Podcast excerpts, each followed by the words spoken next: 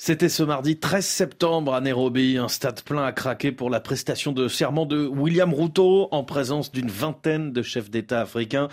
Lui qui aime à se décrire comme un petit villageois d'origine modeste et donc président.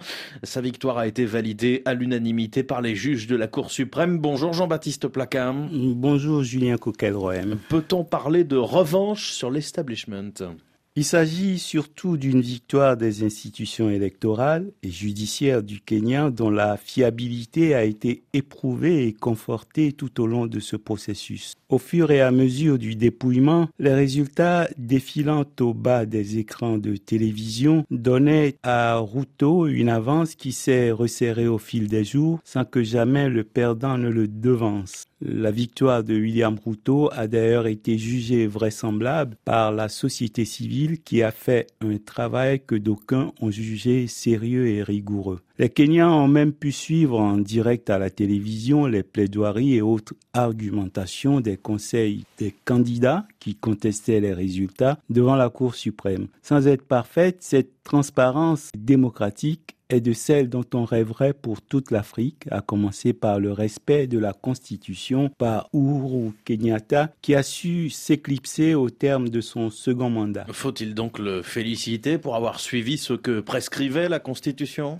Non, évidemment, mais si l'on continue de se féliciter d'une telle attitude, c'est parce que d'autres s'évertuent à modifier la Constitution pour toujours plus de mandats jusqu'à ce que coup d'État ou coma s'en suivent. L'on est devant la frénésie de certains à vouloir mourir au pouvoir et la plupart n'ont souvent rien apporté à leur peuple durant leurs deux mandats. Ils tentent de faire croire que leur seul objectif est de moderniser les institutions alors qu'ils n'ont d'autre dessein que de confisquer le pouvoir ad vitam aeternam. Certains dirigeants africains ont même osé par le passé citer Angela Merkel comme exemple de grand pays démocratique sans limitation de mandat. Mais Madame Merkel a travaillé pour le peuple allemand comme peu de dirigeants occidentaux l'ont fait pour leur peuple. Et l'on aimerait tant voir une Merkel au service de quelques-uns des peuples africains confrontés aux présidences à vie. En plus, si la chancelière avait trouvé en Allemagne une constitution limitant les mandats, jamais elle ne l'aurait modifiée pour s'incruster. C'est une question de loyauté. La limitation est récente dans bien des pays.